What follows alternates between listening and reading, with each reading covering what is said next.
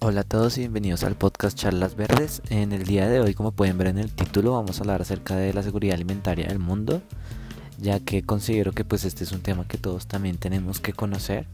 Tenemos que darnos cuenta de que también estamos llegando a un punto bastante complicado, como lo puede ser también con el medio ambiente en general. Y pues digamos que son uno de los grandes retos que tenemos que afrontar en este momento. Entonces, comencemos.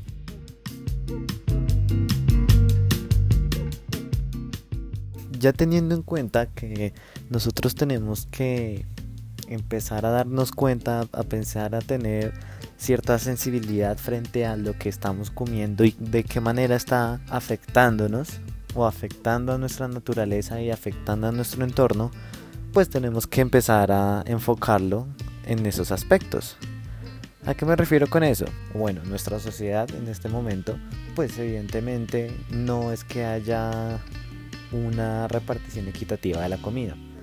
Nosotros sabemos que muchos de nuestros países donde nosotros vivimos, no sé, las grandes ciudades o pues puntos de bastante concentración, pues en general no es que haya una deficiencia alimentaria, digamos, hay comida para todo el mundo. Como ya evidentemente lo podemos ver en todo el mundo occidental y en parte de Asia, pero pues digamos que este caso no se aplica, digamos, en algunos países de África para que me puedan hacer entender mejor. En algunos países de África, pues este no es el caso que se cumple, ya que pues la pobreza extrema, las condiciones climáticas, la economía bastante deficiente, son bastantes factores. La corrupción también se podría decir. Eh, todos estos factores son los que están causando que actualmente las personas no tengan una accesibilidad y una economía aceptable para poder alimentarse. En ese caso se considera que comer tres veces al día es algo como de ricos, algo imposible prácticamente. Y pues tenemos que darnos cuenta de que pues si bien nosotros estamos en una muy buena posición, hay muchas otras personas en el mundo en la que no tienen este privilegio de poder comer diariamente muchas veces ellos no pueden comer durante días o pueden comer una vez al, día, cosa que pues nosotros evidentemente no podríamos porque si dejamos de comer nos da de todo prácticamente. Ya estamos acostumbrados a una dieta establecida y pues de esa manera es que nosotros digamos que vivimos en nuestro día a día. De esta manera es que nosotros empezamos a darnos cuenta de que muchas veces nosotros en realidad ni siquiera nos damos cuenta de esta situación o sea, lo conocemos por las noticias, por la historia, de que hay muchos países que sufren muchas deficiencias, pero en realidad nosotros digamos que somos un poco desagradecidos con lo que tenemos. Nos han hablado de que efectivamente hay un problema de seguridad alimentaria en el mundo, de que no se sabe cuánta gente va a poder comer de aquí a 50 años, de aquí a 65 años, puede ser que se acorte el tiempo más, pero pues digamos que de esta manera están intentando avisarnos de que la situación está en un punto crítico y que tenemos que empezar a reaccionar frente a esta situación. Tenemos alimentos modernos, es como yo lo llamo. Tenemos un poco de mala nutrición, por decirlo así, porque comemos mucho, pero es que no estamos comiendo bien. O estamos haciendo alimentos que no nos están alimentando lo suficiente, que solamente están haciendo que consumamos más. Y pues de esa manera digamos que se mueve todo el sector pues alimenticio pero pues de esta manera es que en realidad está causando muchos más problemas. Entonces, claro, nosotros tenemos que empezar a pensar en eso también. Tenemos que ver que tenemos una deficiencia alimenticia, de que estamos comiendo demasiado, pero pues es que no estamos comiendo bien, estamos teniendo son problemas. Y de esta manera es que se genera también un desperdicio de alimentos, porque estamos comiendo descontroladamente, subiendo, bajando de peso, subiendo, bajando de peso, y pues de esa manera perdemos o abusamos de ese privilegio que tenemos nosotros como sociedad o como nuestros propios nuestros en nuestros países. Europa América somos continentes en los que pues no es que se vea mucho este problema de que no hay comida pero pues como no hemos vivido esa situación de que no hay comida entonces pues no vemos el lado negativo de las cosas y pues claro, lo que les venía diciendo, empezamos a generar mucho desperdicio de alimentos. Hay estadísticas que muestran que de toda la comida que se produce en todo el planeta, se desperdician en, entre el 45, 50 y casi más de la mitad de toda la comida que se produce. Estamos perdiendo el 50% de, de los alimentos que se cosechan y que se hacen. ¿En qué momento está pasando eso? tenemos ahí también una deficiencia de producción, de organización, de optimización y pues eso digamos que tampoco lo vemos, ¿no? Porque pues no es algo que se trate todos los días, se trata como en una noticia interesante y ya, pero nada más. Y no investigamos a fondo por qué es que está pasando eso. Obviamente nosotros cuando ya entramos en esa situación, cuando empezamos a investigar, pues nos damos cuenta que son unos factores bastante ridículos por los que se termina desperdiciando esa comida. Unos que son, pues porque la, algunos, un ejemplo, alguna manzana está un poquito negra, entonces la empresa, digamos, empresa X, supermercado X o Y, decide no comprarlo porque sabe que eso no se va a vender. Entonces sería una pérdida para ellos.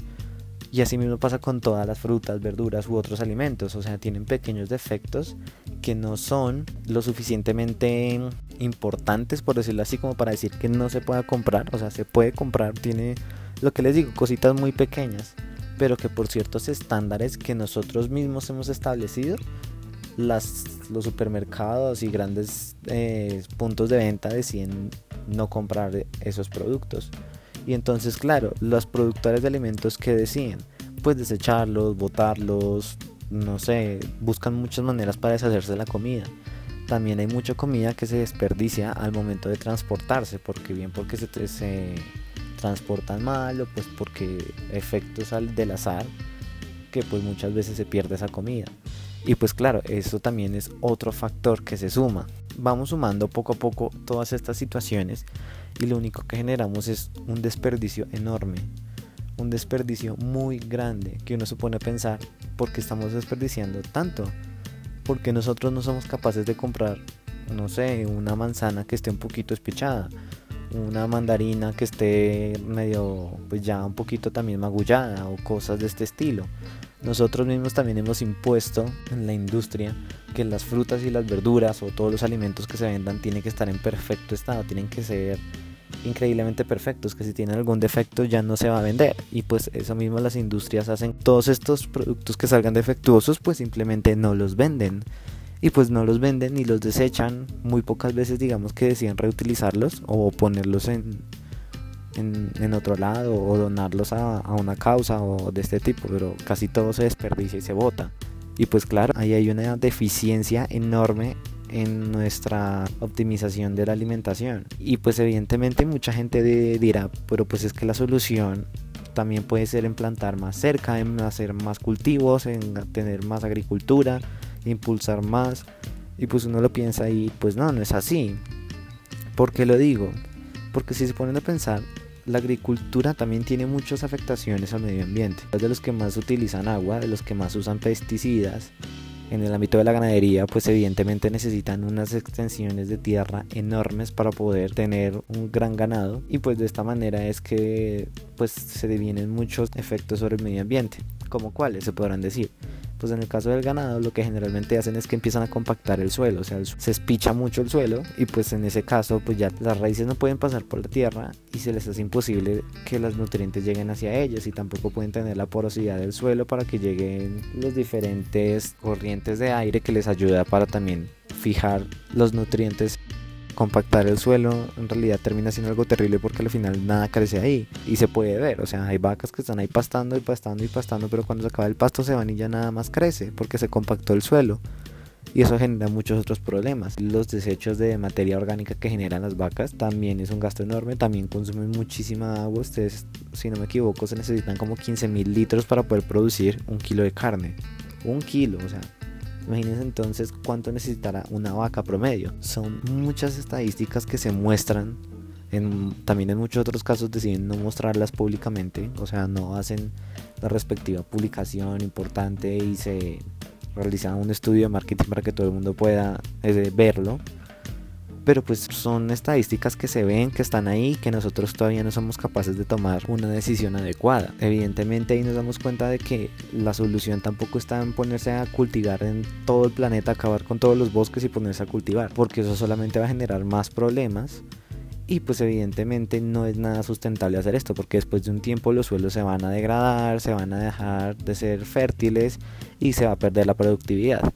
Y pues eso solamente nos llevaría a ningún lado. Estaríamos acelerando el proceso de colapso de la seguridad alimentaria del mundo. Y pues eso, pues son muchas cosas que tenemos que pensar frente a eso. Tenemos que empezar a darnos cuenta de que el estar desperdiciando tanta comida, si bien nosotros ahorita no lo vemos, es muy probable que más adelante lo vamos a ver. Nosotros tenemos esa mala costumbre de que así nos digan a nosotros está pasando un calentamiento global, así nos digan van a haber cortes de luz, nosotros pues no lo creemos. ¿Por qué? Pues porque abrimos la llave y pues sale agua, encendemos la luz, enciende la luz, hay internet y pues digamos que nos quedamos bastante absortos en la burbuja de lo que es una ciudad.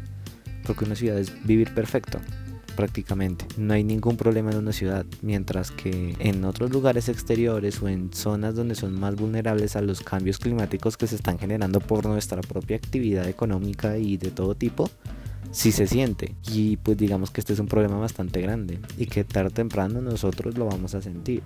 Ahorita no lo vemos y ahorita mucha gente pues no lo ve como un problema porque están viviendo bien, o sea, no hay nada que les está afectando. Entonces eso simplemente va a generar muchos más problemas y a futuro va a ser algo peor para todos. Y pues ya eso era todo lo que, lo que les quería decir por el día de hoy. Me parece muy chévere que les haya gustado el podcast anterior, el negocio de la enfermedad. O sea, no era el anterior porque el anterior era el de la tecnología pero me pareció bastante chévere. Es uno de los capítulos que más la gente oyó y pues me parece muy bueno. Espero que pues sigan escuchando todos los temas. Lo que les digo, voten, que me sigan para que les lleguen notificaciones de cada nuevo episodio. Comenten qué les parece, que si quieren hablar de un tema en específico pues me comuniquen y yo haré todo lo posible y ya. Y le estoy intentando hacer los podcasts más corticos para que no sea tan, tan pesado el tema. Y entonces ya, entonces recuerden seguirme en Instagram como arroba charlas verdes, en Twitter como Felipe Raya Piso Puerto 6 y en Facebook también como Felipe Raya Piso Puerto 6 en mi página.